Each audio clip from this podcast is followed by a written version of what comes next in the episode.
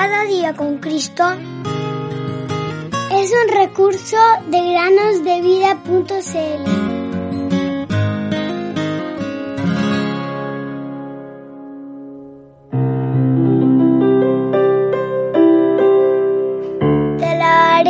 porque formidables, maravillosas son tus obras.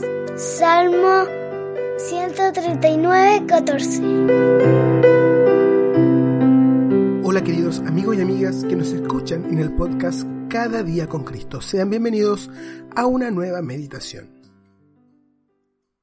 Hace muchos años atrás, James Graham, un predicador de Michigan, Estados Unidos, regresaba a casa después de un duro día de trabajo.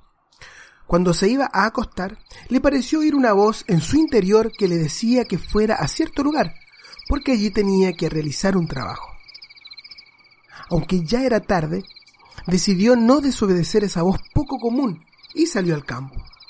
Encontró el lugar a donde sentía que estaba siendo llamado.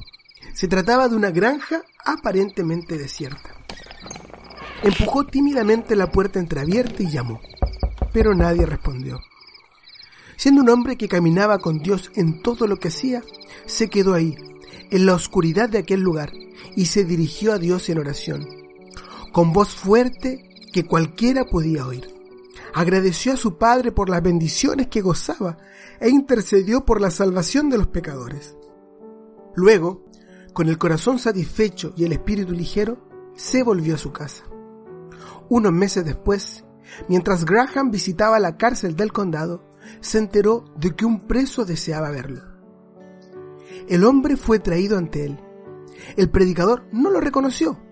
Para gran sorpresa de Graham, el prisionero contó que él estaba ese día en la granja abandonada y que había oído cada palabra de la oración expresada aquella noche oscura, cuando el predicador llamó y nadie respondió.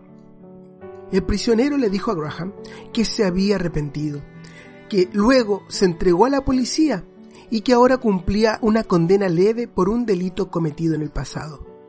El Señor había hablado al corazón de aquel preso, quien, dándose cuenta de que era pecador, se había convertido. Ahora estaba en paz con Dios y gozaba de la seguridad del perdón de sus pecados y la certeza de la vida eterna. Querido oyente, ¿has creído en Dios? ¿Te has dado cuenta de que eres pecador y te has convertido? ¿Gozas del perdón, de la seguridad, de la paz y la felicidad que, solo por Jesucristo te son dadas?